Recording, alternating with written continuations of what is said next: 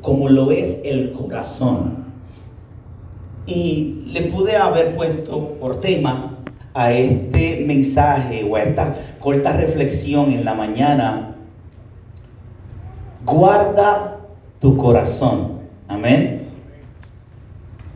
Como base de este tema quiero estar utilizando Proverbios capítulo 4, versículo 23.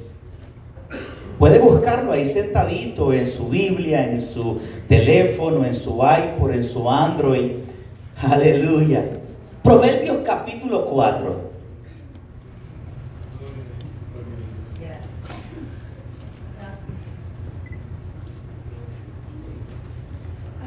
Pero ya los hermanos están amolados y ya lo tienen en la pantalla atrás. También aquel que desee puede leerlo en la pantalla atrás. Amén. Proverbios capítulo 4, versículo 23.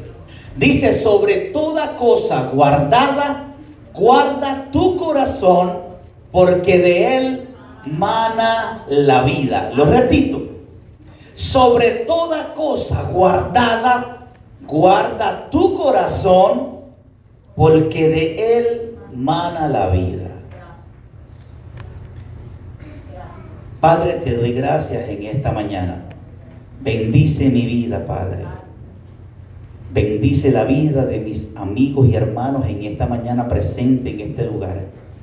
Que tu Santo Espíritu me use como vaso, entendiendo siempre, Señor, que no soy el aceite, sino solo la vasija. No somos la fuente. Tú eres la fuente inagotable recibe toda gloria y toda honra. Te pido que te manifieste mientras trazo esta palabra al corazón de mis hermanos, en el nombre de Jesús. Sobre toda cosa guardada, guarda tu corazón, porque de él mana la vida. Quien escribió este proverbios no es una persona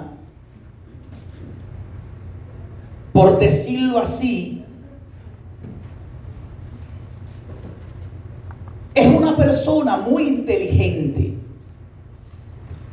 Quien escribe este proverbio se le conoce como el hombre que Dios le otorgó una sabiduría extraordinaria, que dice la Biblia que como él no hubo uno antes que él, ni después de él, con excepción de Jesús.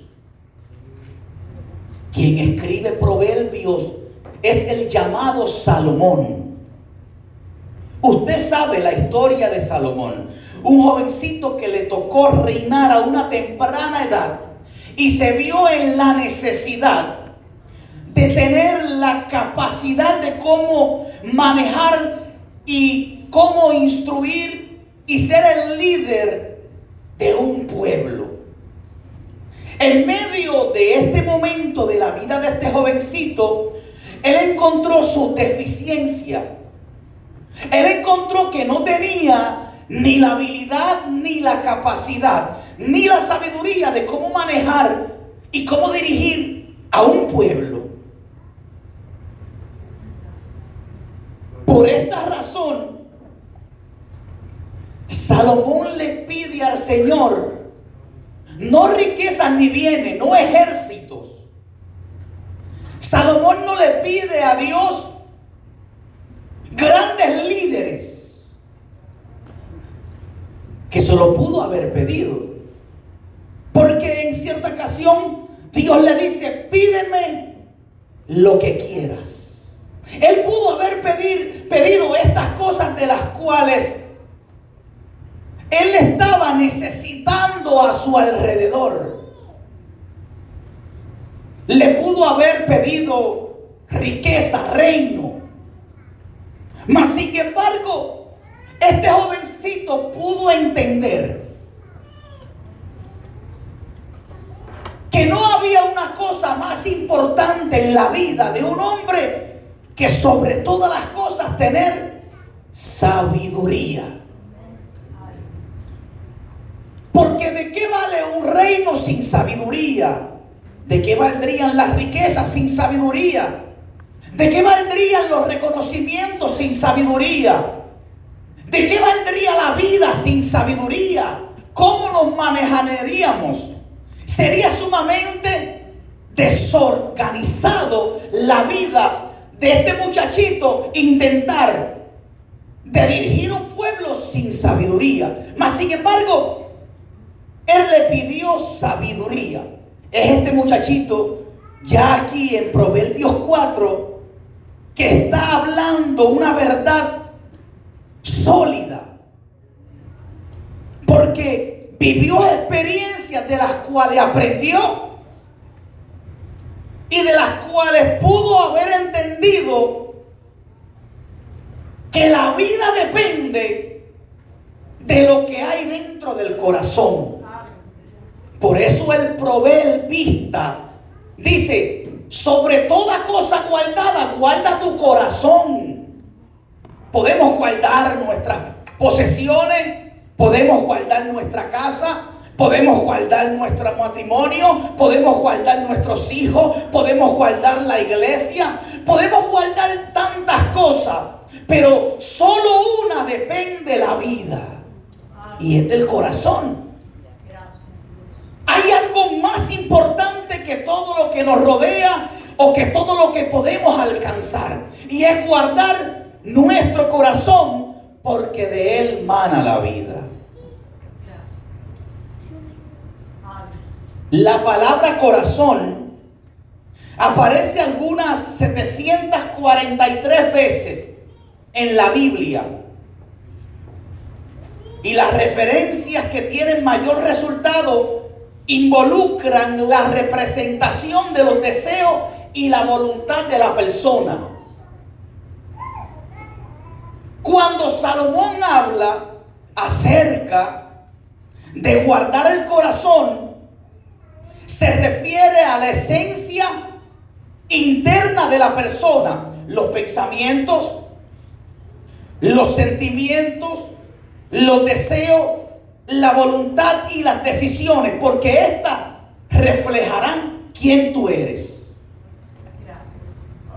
Cuando la Biblia habla del corazón no se refiere a ese músculo cardíaco que bombea sangre, sino más bien ese lugar donde residen las emociones, los sentimientos y los pensamientos, es decir, el asiento de las emociones. ¿Por qué es tan importante el corazón? Porque es que el proverbista dice, es que de él mana la vida. Proverbios 27, 19 dice que el agua refleja el rostro, pero el corazón reflejará quién tú eres, quiénes son. ¿Qué significa esto? Que cuando usted está en un río y usted se mira en el agua, el agua refleja tu personalidad física, te puedes reflejar en el agua. Pero el corazón refleja lo que tú eres dentro, quién realmente tú eres. Por eso es que es bien importante, gracias guardar nuestro corazón. Es tan importante hablar del corazón porque el mismo texto lo expresa. De él mana la vida. De él mana la vida. Dando a entender que tu vida tomará el rumbo de lo que usted y yo dejemos entrar en nuestro corazón. Nuestra vida dependerá de lo que yo dejo entrar dentro de mi corazón, porque de él mana la vida. Es impresionante.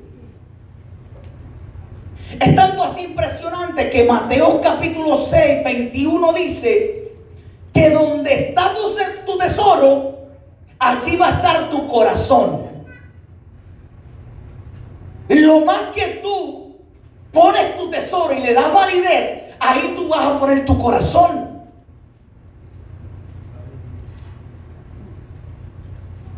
Proverbios 23 23, 7 dice, porque cuál es su pensamiento en su corazón, tal es él. Los pensamientos en las inclinaciones darán forma a la realidad de lo que eres o en qué te convertirás. Mira qué importante es hablar del corazón. ¿Por qué? Porque a la larga lo que usted y yo dejemos entrar dentro de nuestro corazón es lo que en el futuro nos convertirá o en quiénes vamos a convertirnos. ¿Qué personalidad? Lo que yo dejo entrar en mi corazón. Ahora, pero entonces cuando lo vamos a Jeremías, Jeremías dice, Jeremías 17, 9 dice, que engañoso es el corazón más que todas las cosas. Mire eso. Por esta razón es que debemos cuidar nuestro corazón. ¿Por qué? Porque es más engañoso que todas las cosas. ¿Qué significa esto? Que nuestro corazón es muy débil al engaño. nos traiciona, nos engaña. Por eso hay que cuidarlo, hay que protegerlo. Constantemente el enemigo está bombardeando nuestra mente con pensamientos dañinos. Porque él sabe que si logra hacer entrar uno de esos pensamientos dañinos en el corazón del hombre, nos comenzará a dañar completamente. Dañará nuestra forma de hablar, dañará nuestra forma de pensar, tomará el control de nuestras acciones y caeremos presos en su trampa. Solo con un pensamiento dañino y engañoso, nuestra vida puede depender. ¿Qué importancia es hablar de esto? Porque la Biblia nos aconseja que sobre toda cosa guardada lo guardes. Es muy importante cuidar nuestro corazón de la ira, los resentimientos, los malos pensamientos, los engaños. Porque si dejamos que uno de esos dardos de fuego entre en nuestro corazón, sacarlo de ahí, amado, cuesta. Él entra rápido, pero para sacarlo, amado, cuesta. Es bien importante. Meditar o en aquel abrimos la puerta de nuestro corazón. Es muy importante.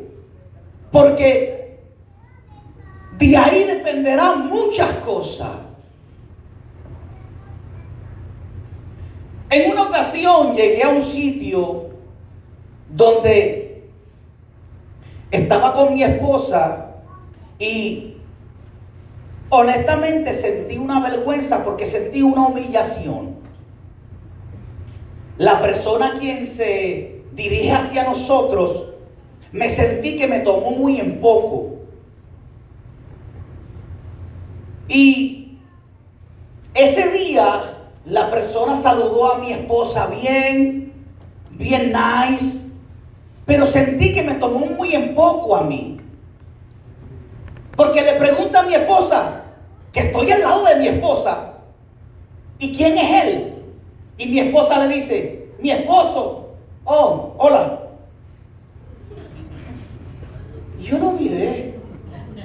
¿Podría yo utilizar el versículo del con gozo en este momento, Señor? Yo lo miré y yo miré a mi esposa y estábamos en un pleno culto. Me senté en el asiento, enojado, molesto. Mi esposa estaba gozosa ahí. Y yo molesto me senté. Qué charlatán. Ahí vienen los pensamientos. Yo estoy ahí sentado, pero el enemigo empieza a bombardear, a bombardear, a bombardear. Para colmo era un pastor, igual que yo. Mira, el enemigo no vino a ser amigo de nadie. Él vino solamente con tres propósitos: matar, untar y destruir. No importa quién sea, líder, no importa. Él buscará cómo detenerte, cómo dañarte y cómo intentar de que tu corazón se contamine. Y yo estaba gozoso hasta ese momento. Me senté muy molesto. Le decía, Señor, pero ¿tendré yo que, que aceptar humillaciones? ¿Tendré que callarme? ¿Tendré que tragar esto? Y todos esos datos chocaban en mi mente y querían entrar en mi corazón porque ahí estaba Satanás enviando, enviando. Ya me quitó el disfrute que tenía en el servicio. Ya estoy sentado molesto. Pero cuando me siento, ahí viene la palabra de Dios. Y me dice, versículos que saltaron de mi mente, que hace años yo no los leo. El mal no se vence con el mal. El mal se vence con el bien. Mm. Y pareciera que cuando el, el pensamiento quería entrar, la palabra de Dios se le paraba enfrente. No vas a entrar. Y entonces yo empecé a coger fuerza. Y empecé a decirle, Señor, cuida mi corazón. Cuida mi corazón, Señor. Yo no puedo dejar que esto penetre a mi corazón porque me perjudicará el servicio entero. No solo este, sino el que viene, el que viene. Y donde quiera que vea a esa persona, va a haber ese resentimiento dentro de mí. Señor, yo no puedo permitir que este pensamiento del mismo diablo entre y dañe mi corazón. Porque el problema es, amado, que usted deja entrar un mal pensamiento dañino del diablo en su corazón. Este produce mucho dentro de usted. Se multiplican en cuestiones de segundos.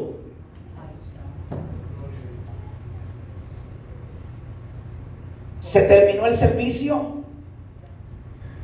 Me fui a orar. Y dije, aquí estoy. Aquí estoy. Dime qué hago. Qué bueno que la palabra de Dios, Dios nunca te deja solo. Nunca Él te va a dejar solo. Y Dios me dice, vas a hacer esto.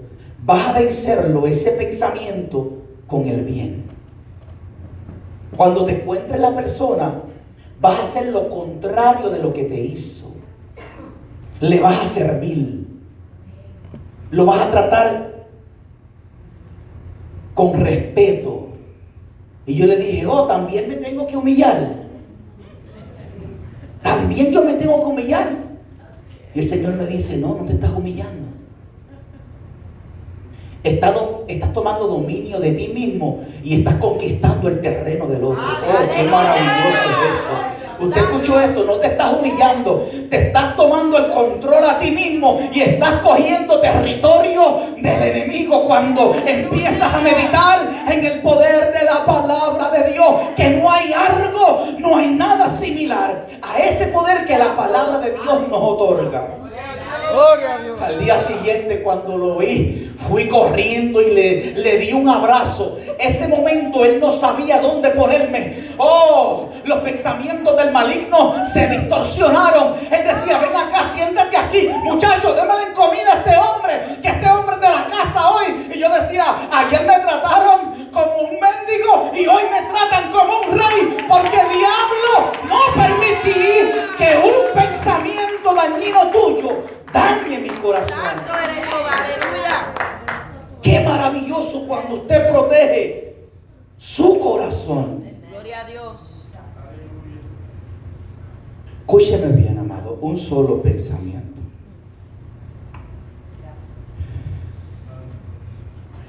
Hay personas que están cumpliendo condenas en prisión por solo haber dejado entrar un pensamiento dañino en su corazón.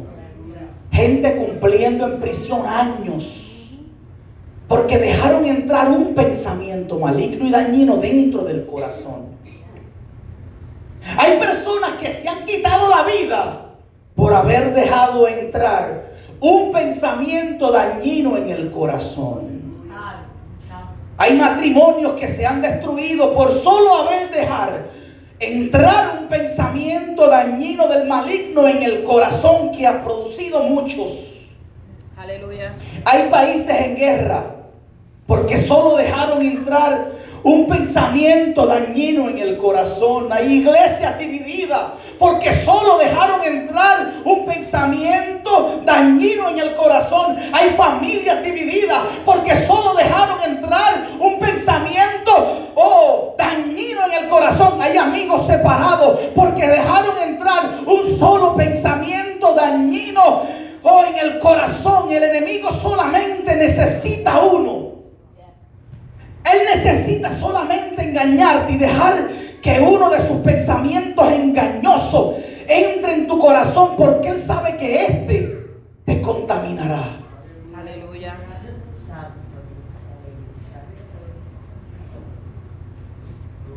Es tan importante cuidar nuestro corazón. Escúcheme bien, amado. Es tan importante cuidar nuestro corazón porque podemos echar a perder nuestro propósito o aún el propósito que Dios tiene con nosotros. Esto es serio, amado. Esto es serio.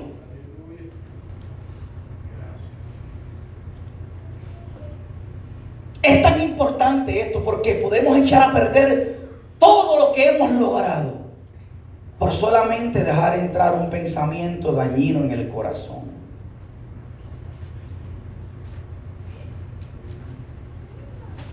Mírese esto.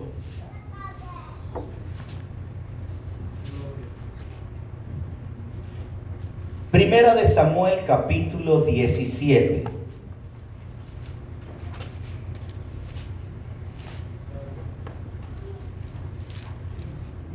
Primera de Samuel capítulo 17. Esta historia todos la conocen, no voy a hablar de Goliat. De este capítulo de Samuel 17, quisiera tomar los últimos versículos del mismo. Son los versículos en los que me quiero enfocar.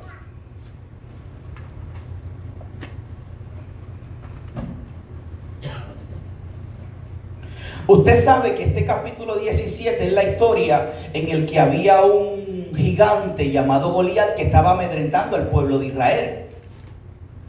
No había uno que se atreviera a enfrentar a este gigante. Esta es la historia que desde niño nos las cuentan y la Biblia es testigo de esto.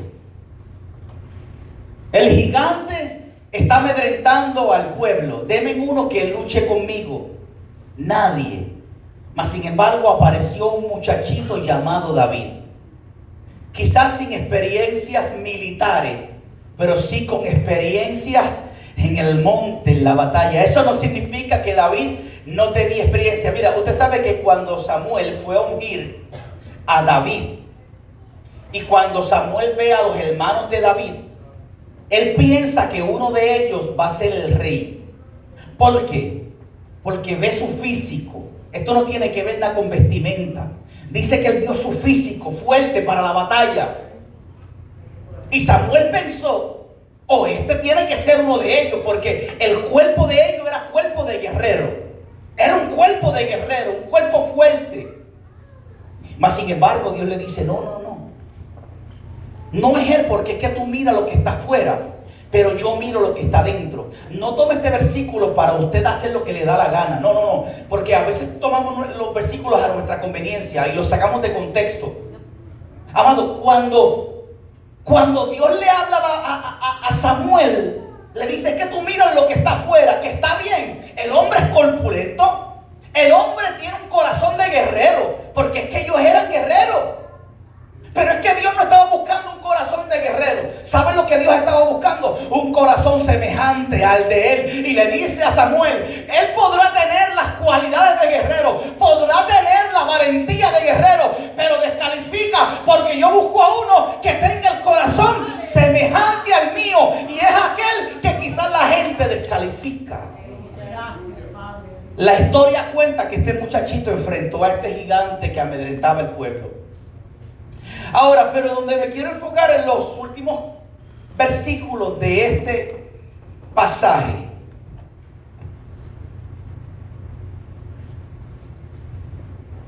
David fue y enfrentó a Goliat. El versículo 55 lee de la siguiente manera. Y cuando Saúl vio a David que salía al encuentro del filisteo, dijo a Abined, general del ejército, Abined, ¿de quién es hijo este joven? Y Abined respondió, vive tu alma, oh rey, que no lo sé. Y el rey dijo, pregunta hijo este joven. Y cuando David por vía de matar al filisteo, Abner lo tomó y lo llevó delante de Saúl, teniendo David la cabeza del filisteo en su mano. Y Saúl dijo, muchacho, ¿de quién eres hijo? Y David respondió, soy hijo de tu siervo Isaí de Belén. Cuando David salió a enfrentar a Goliat, Saúl se sorprendió. Pero ven acá, ¿quién es este muchachito? ¿De quién es hijo este muchacho? Que este filisteo grande, amedrentado al pueblo, y este muchachito se atrevió a enfrentarlo. Esto sorprendió a Saúl. Esta actitud de valentía sorprendió al rey Saúl. El rey Saúl se emocionó. Quería saber de dónde venía, quién era, los familiares de David. Saúl estaba emocionado que había uno que sacó la cara por su reino. Saúl estaba emocionado que hubo uno que arriesgó su vida por el reino que él era rey. Saúl estaba sorprendido que hubo un jovencito que arriesgó la vida por él mismo. Porque David arriesgó la vida por el mismo Saúl también. Saúl está contento, Saúl está sorprendido. ¡Wow! Qué corazón de guerrero este jovencito. Quizás no tiene el cuerpo como algunos otros guerreros, pero tiene un corazón. Lo que Saúl no entendía es que el corazón de este muchachito era semejante al Dios de los ejércitos de Israel. Aleluya. Aleluya. Saúl estaba contento.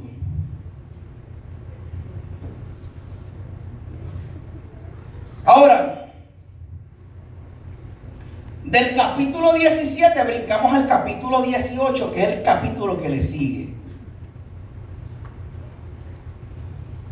Ya en el capítulo 18, David viene a formar parte de la familia del rey. David y aún el hijo del rey llamado Jonatán hicieron tremenda amistad. Esta amistad era muy bonita, los unió.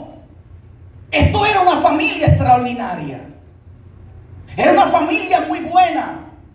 Tanto así que los primeros versículos del capítulo 18, Saúl está tan agradecido que Saúl ve a David como su hijo.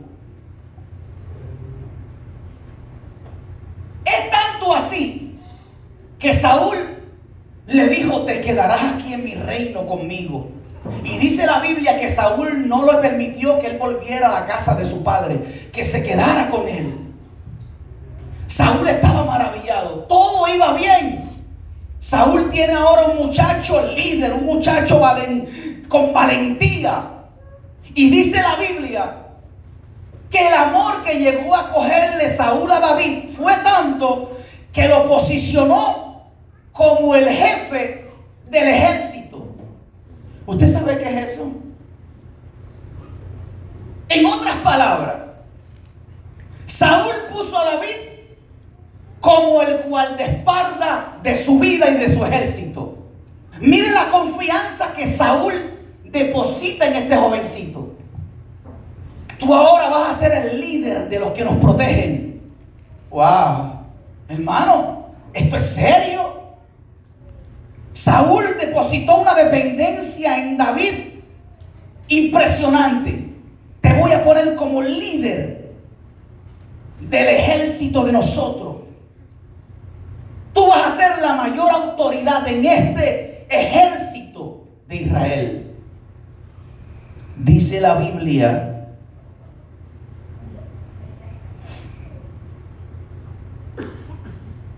Dice la Biblia en estos primeros capítulos 18, dice que donde quiera que Saúl enviaba a David, este se comportaba prudentemente.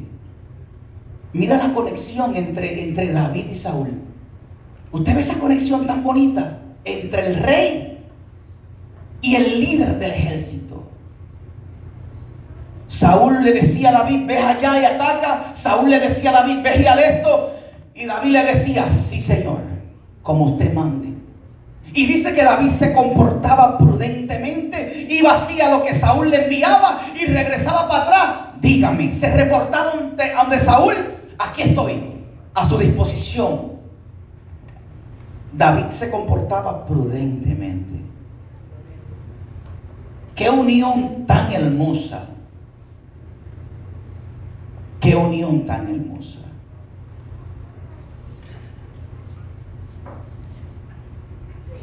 Esta historia hasta este punto es muy bonita. Hasta que llegamos al versículo 6.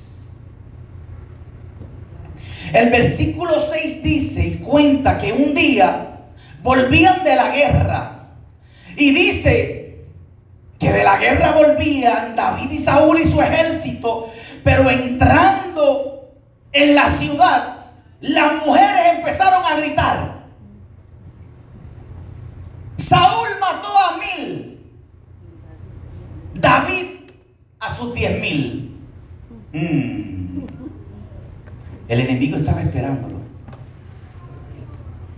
Hasta este punto la relación entre ellos era bonita.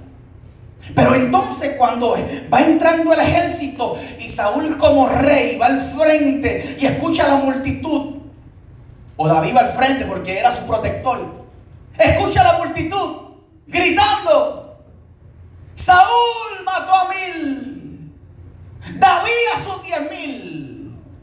Ah.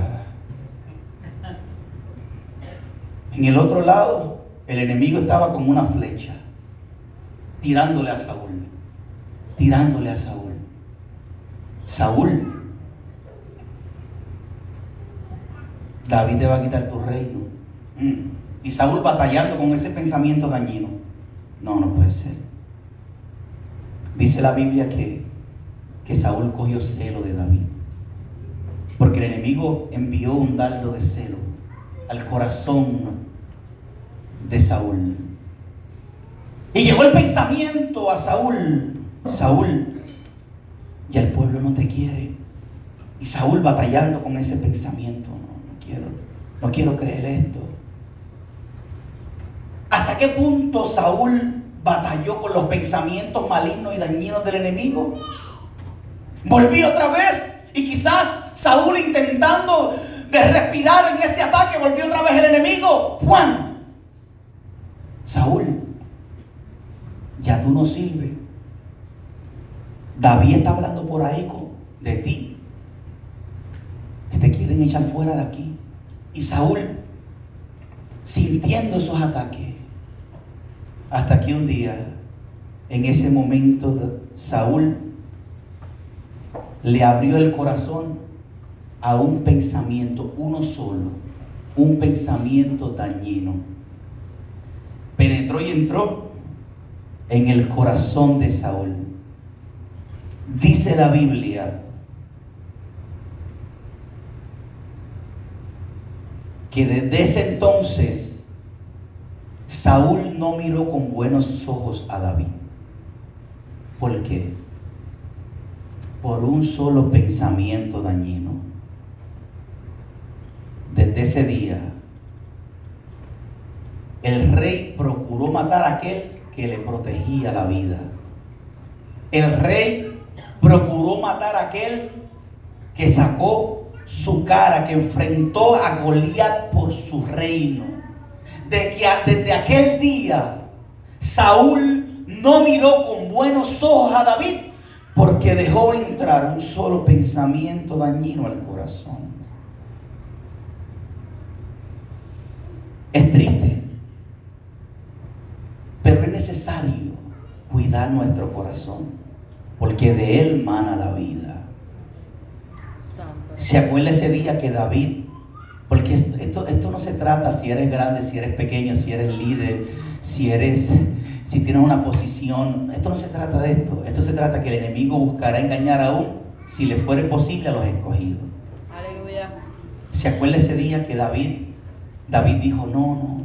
En esta ocasión, Saúl dejó entrar un pensamiento dañino a su corazón y nunca más Saúl fue el mismo con David, ni aún con su reino.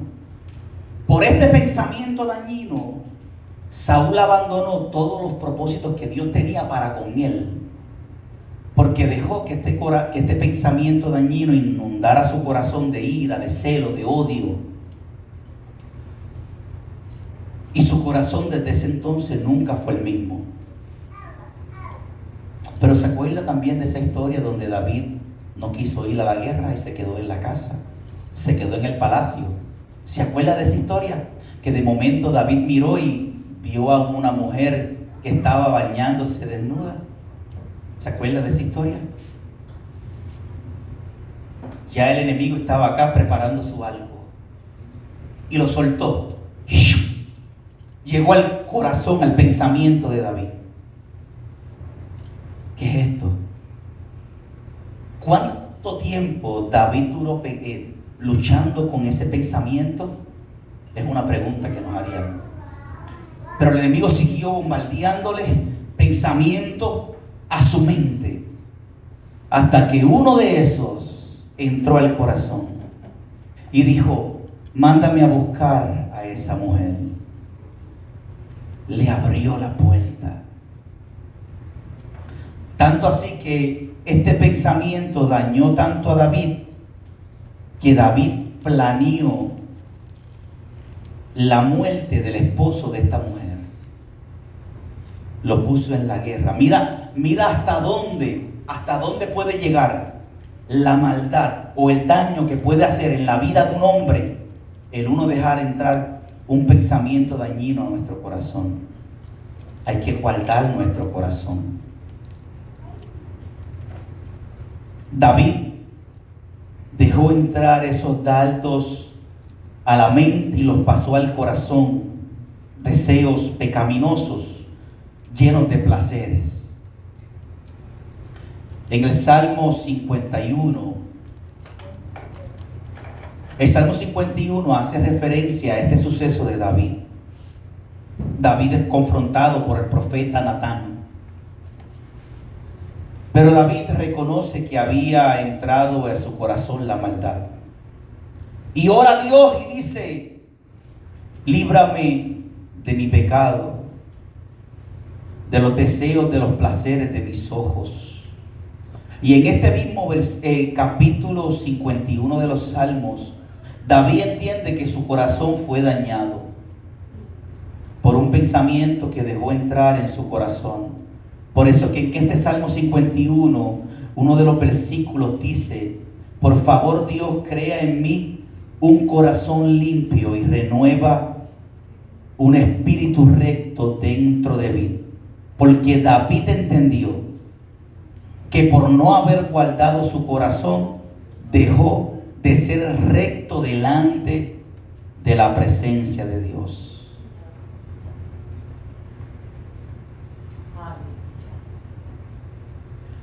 Lo devastador que puede ser un pensamiento en la vida de un hombre.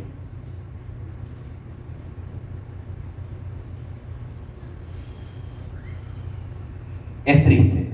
Ahora, pero allí es impresionante que también en las escrituras no todo está perdido.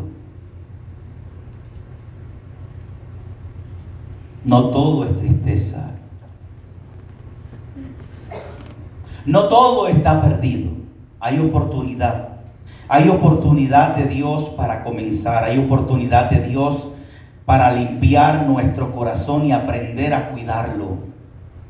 Proverbios 3.1 dice, Hijo mío, no te olvides de mis enseñanzas, más bien guárdalas en tu corazón. Guarda en tu corazón mis mandamientos, porque estos te prolongarán la vida y muchos años, y te traerá prosperidad. Salmo 19.2 dice, bienaventurados los que guardan su testimonio y con todo su corazón te buscan. Una de las cosas que me ha ayudado a mí es a llenar mi corazón de la palabra de Dios. Para que cuando lleguen esos dardos del maligno, de desánimo, de contienda, de pleito, cuando llegue esos momentos de deseo de tomar venganza, de resentimiento, de deseos pecaminosos, me pueda refugiar en su palabra y ellas puedan ayudarme a impedir que mi corazón o darle oportunidad a los pensamientos engañosos dañe mi corazón. Ahora, hay un hombre ilustre en la Biblia y con esto estoy terminando, amado. Un hombre muy ilustre en la Biblia. Poco se habla. No es reconocido como David, ni es un escogido como los apóstoles. Pero allí está su historia escondida en uno de los libros menos leídos de la Biblia. La historia de este joven. Pareciera que este joven está oculto. Está escondido allí en una historia o en unos pasajes bíblicos que honestamente casi nadie lee. Y para serles honesto, me aburre leer esos pensamientos y esas escrituras. Sí, hay que ser honesto, ¿no? Los escritores aún y los lectores hacen cualquier cosa por brincar estos capítulos. Porque son capítulos que frustran. Pero allí en medio de de esos nueve primeros capítulos, allí en el medio, el escritor hace un paréntesis y cuenta una historia que no tiene que ver nada con lo que él está contando. Y yo no sé si a usted le ha pasado, pero a mí me pasa mucho que a veces yo estoy hablando con mi esposa y tenemos una conversación y de repente si estamos hablando quizás de, del trabajo, de momento ella sale que si el perrito de fulano, ¿Qué tiene que ver el perrito con lo que estamos hablando? ¿No le ha pasado? ¿No le ha pasado? Gracias, Cris. Tu cara me lo dice todo. ¿No le ha pasado? Yo he estado con mi esposa y mi esposa va guiando y estamos hablando de una conversación y ella se fija en todo. Y una vez se fijó en un letrero que estaba mal escrito. Adiós, pero ese letrero está mal escrito. Y si yo no le pego un grito, choca la guagua. A veces estamos hablando de una conversación y, ¿por qué tú sales con eso? Es para que no se me olvide. Es porque es tan importante que tengo que hacer un paréntesis en la conversación para que no se me olvide porque le doy importancia a esto. Eso pasa. Más en las mujeres. Porque ellas son más que los hombres en el sentido, ¿verdad? De, de que nos gusta, le gusta tener todo claro. Más esa mujer que el Señor me dio. Pero hay un hombre ilustre en la Biblia que poco se conoce de él, pero allí está su historia. Su historia está allí, escondida en las páginas de estos nueve capítulos de Primera de Crónica. Se podría pensar de él como el pequeño gran hombre de la Biblia. Los primeros nueve capítulos de Primera de Crónica se refiere al árbol genealógico oficial de las tribus hebreas. Aquí habla de nombres muy difíciles y de nombres no muy familiares. se piensa que se producen más de 500 nombres. Y entre medio de esos escritos, el escritor hace una pausa y cuenta la historia de este joven, que no tiene que ver nada con la genealogía que le está contando. Mire, vámonos a Primera de Crónica, le voy a decir para que usted a ver si, si así usted me entiende. No voy a leer ni el primero, ni el segundo, ni el tercer capítulo de Crónica. Voy a leer el cuarto capítulo de Crónica y creo que solamente un versículo, porque si sigo leyendo más de versículos, usted se va a ir de aquí. El, el capítulo 4 de Primera de Crónica dice: Los hijos de Judá, Fares, Hasrón, Carmín, Ur y Sobal. Reaía, hijo de Sobal, engendró a Hat. usted, usted daría todo por brincar estos nueve capítulos, créame. Porque hasta la lengua se le traba. ¿Y qué rayo? ¿Quiénes son estos? Pero estos nueve capítulos solamente habla de estos nombres. Y fulano engendró a Perencejo. Y fulano parió a este hombre. Y fulano esto. Tú dices, Señor, ¿por qué esta parte no se hizo un audio? Y es mejor escucharlo que leerlo. Pero fíjense, en ese capítulo 4 ha dado una historia. En más de 500 nombres mencionados en esta genealogía, el narrador hace una pausa y deja de contar la, la genealogía y hace una pausa sobre un jovencito llamado, ¿quién sabe? Javes. En medio de todo esto, llamado Javes. A Javes su madre lo tuvo en el dolor. Se piensa que en la antigüedad el nombre que se le ponía era referente a la vivencia o quizás tenía que tener algún salud, alguna conexión con su vida profética. La madre de Javes le puso este nombre porque lo había tenido en dolor. No se sabe con exactitud a qué se refería su madre, si en dolor de parto, dolor de angustia. No se sabe por el momento en el que esta mujer estaba pasando. Pero tuvo a este muchachito, el cual le puso el nombre Javes. Ahora,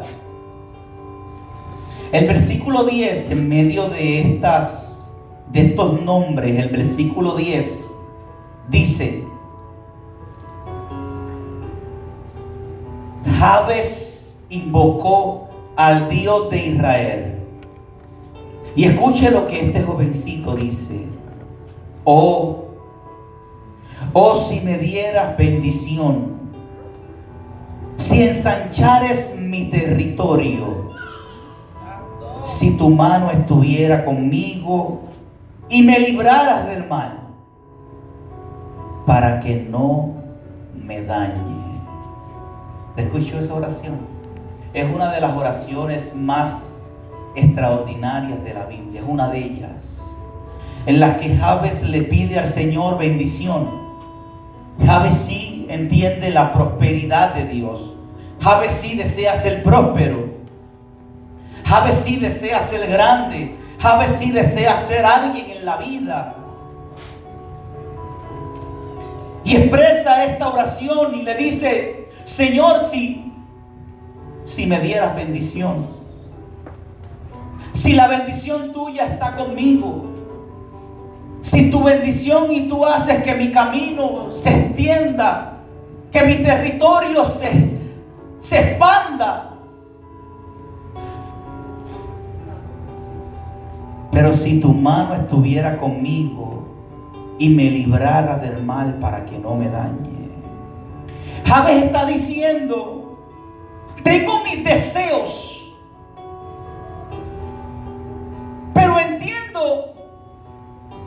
que nada de lo que te pida, que nada de mis deseos, yo podría disfrutar si tu mano no está conmigo para que no me dañe. Porque Javes sabía la importancia de es no dejar dañar nuestro corazón. No está mal en pedirle bendición a Dios. No está mal levantarse por las mañanas y es algo que, que yo acostumbro. Y honestamente me ha funcionado. Le motivo a que usted de mañana en adelante pueda hacer esta práctica que yo he hecho y que me ha funcionado. Yo he trabajado en diferentes trabajos, pero esta oración de Javes se quedó en mi corazón. Y por las mañanas antes de yo salir al trabajo, hago esta oración de Javes. Señor, si en este día tú me dieras tu bendición, yo la recibo. Yo te pido que, que me pongas en gracia ante mis supervisores, ante mis líderes, que me pongas en gracia. Te pido que si hubiera una posición de yo poder superarme en mi trabajo, te pido que me la concedas. Pero por favor, que mi corazón no se dañe. Porque honestamente no valdría nada, no valdría la pena si alcanzo estas cosas y mi corazón está dañado. ¿De qué me valdría una posición? ¿De qué me valdría la bendición si mi corazón se daña? Si el orgullo me contamina, si la prepotencia me, me, domina, ¿de qué me valdría? Pero cuando, cuando le pides al Señor esa bendición, pero siempre poniéndolo a Él en primer lugar.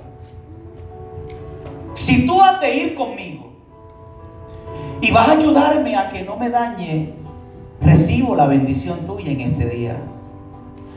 Amado, yo he entrado a sitios, yo he entrado a lugares, y esto no quiero que lo tomen con un, no lo quiero decir con un sentido de orgullo, sino de regocijo.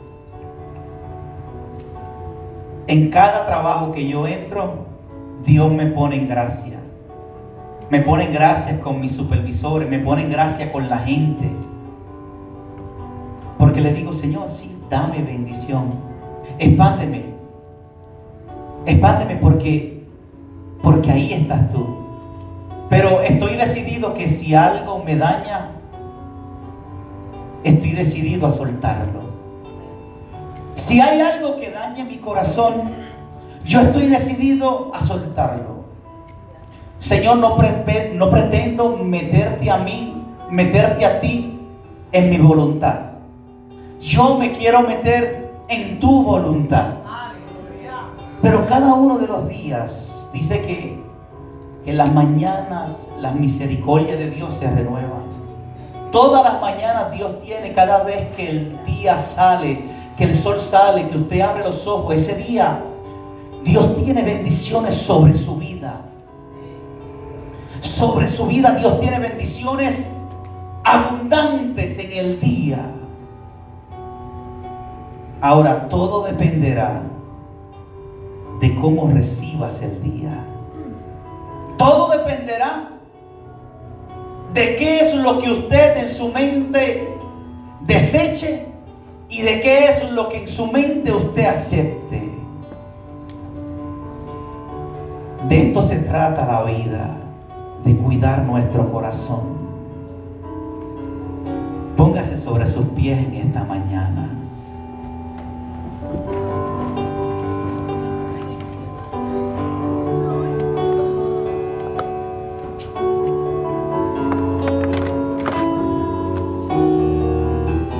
Nosotros cuidamos muchas cosas que nos parecen importantes y que de hecho sí son importantes en nuestra vida.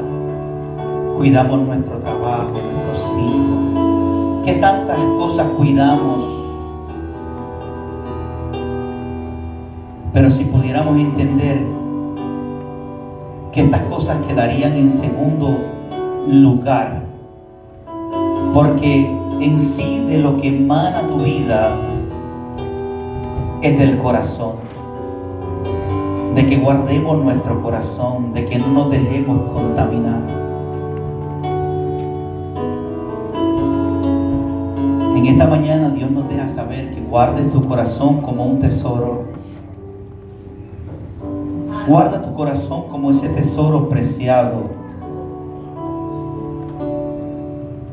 Que en esta mañana podamos salir de este lugar. Señor, yo recibo tu bendición. Yo creo en tu bendición. Yo creo que tú expandes mi vida. Yo creo que, yo creo sí, yo creo en tu prosperidad. Yo creo que soy un hombre próspero. Yo creo que tú prosperas mi camino. Yo creo que tú puedes hacer todas estas cosas. Pero en este momento estas cosas las pongo por segundo lugar. Quiero darle prioridad en donde voy a poner esta mañana mi corazón. No puedo poner mi corazón en las riquezas porque porque conozco la historia de un jovencito que puso que puso su corazón en las riquezas y tuvo una vida llena de amargura. No puedo poner, no puedo poner mi corazón en las cosas materiales porque conocí a un jovencito que le pidió una herencia a su papá y las cosas materiales hoy están y mañana no. Solamente hay algo, hay algo, hay algo que en esta mañana Dios yo quiero poner mi corazón. Y mi corazón yo quiero hacer lo mismo que Javes. Yo quiero poner mi corazón rendido a tu voluntad. En esta mañana, en esta mañana cuida mi corazón del engaño, del daño, que el maligno en estos tiempos está buscando hacer en nuestra vida. Es una mañana muy gloriosa, amado hermano. Es una mañana para que nosotros meditemos en esta palabra. Hoy es un día nuevo. El día de ayer ya pasó, no se puede hacer nada. El día de mañana no sabemos, no sabemos si nos levantamos, no sabemos ni aún las condiciones de cómo el día de mañana Amanecerá, no sabemos qué afán traería el día de mañana, pero Dios nos ha dado un día hoy de bendición. Este es el día que Dios te ha permitido existir. Todavía no sabemos si existiremos en el día de mañana, pero tenemos la bendición de que hoy, de que hoy Dios te permitió llegar a la casa tenemos la bendición de que hoy Dios te permitió llegar a la casa de Él. Tenemos la bendición de que Dios nos permitió abrir nuestros ojos. Tenemos la bendición de que Dios nos permitió levantarnos en salud. Tenemos la bendición de que Dios nos, despertó con un amanecer extraordinario. Tenemos la bendición de que Dios en este día te quiere bendecir. Dios te quiere bendecir. Pero también hay un adversario que quiere impedir que tú recibas la bendición de Dios, lanzando a tu mente pensamientos para estorbar la bendición que Dios tiene para tu vida. Pero que en esta mañana podamos poner nuestro corazón. ¿Podrías levantar su manita conmigo? Puedes, puedes levantar tu manita y decirle, Señor, ayúdame. Señor, ayúdame, cuida mi corazón, Señor. Padre, que podamos ser uno como tú y el Padre son uno. Padre, no permita que los ataques, que los dardos malignos dañen mi corazón, dañen mi matrimonio, dañen mi relación con mis amigos, con mis vecinos. Padre, Tú viniste a deshacer las obras del maligno. Ahora en esta mañana toma nuestro corazón. Es tuyo, te pertenece, Señor. En esta mañana estamos, estamos dispuestos a recibir la bendición que tú tienes, que tú tienes para nosotros hoy. Gracias porque sé que me amas. Gracias porque, porque sé que no quieres que yo esté en la condición en la que estoy. Gracias Señor porque cada día hace que el sol salga, porque cada día hace que mi vida tenga un día más de oportunidad. Gracias en esta mañana. Me pregunto qué es el hombre para que pienses tanto en él y el hijo del hombre para que le visites. Nos amaste con tal amor que te diste por mí, Señor. Te despojaste, te despojaste de toda gloria para que por medio de tu pobreza yo fuera enriquecido. Qué maravilloso Dios. Sabe, amado amigo, amado hermano, Él se dio por ti para abrir un camino nuevo a tu vida. Él se dio por ti para que puedas entender que Él te ama y que te quiere bendecir. Es tanto así que su misericordia se ha extendido tanto y tanto que no hemos sido consumidos por gracia de su misericordia. Su amor es tanto que Él, que Él no nos ha pagado como quizás mereciéramos, sino que su amor día y día te dice te amo. Te amo, te amo. Solamente pon tu corazoncito en Él. No pongas, unos confían en carros, otros confían en caballos, mas yo confiaré en el Dios de mi salvación. Solo Dios te pide que guardes tu corazón, que cuides tu corazón.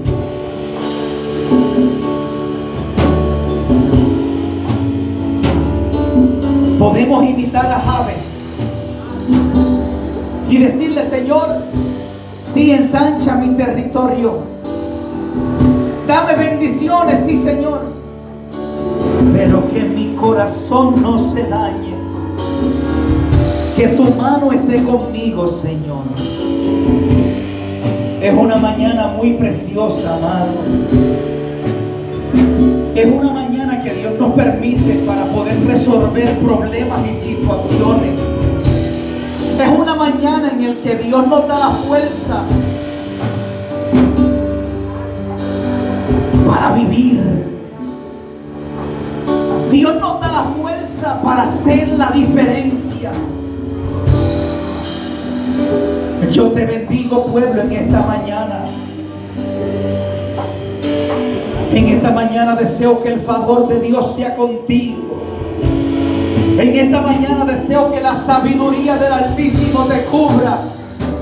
En esta mañana declaro, oh declaro que la paz que sobrepasa todo entendimiento te cubre en esta mañana. En esta mañana, en esta mañana yo creo que la bendición de Dios te alcanza. En esta mañana yo creo que tu corazón se abre. Se abre el amor de Dios a la bendición que Dios tiene para contigo. En esta mañana yo bendigo tu entrada, tu salida. Oh, en esta mañana declaro que ninguna arma forjada contra ti prospera. En esta mañana declaro que ninguna arma forjada prospera contra tu matrimonio. Yo vengo en el nombre de Jesús a decirte que ninguna arma forjada prospera contra tu vida, contra tu matrimonio, contra tu casa, contra tu trabajo, contra tu salud. Yo cancelo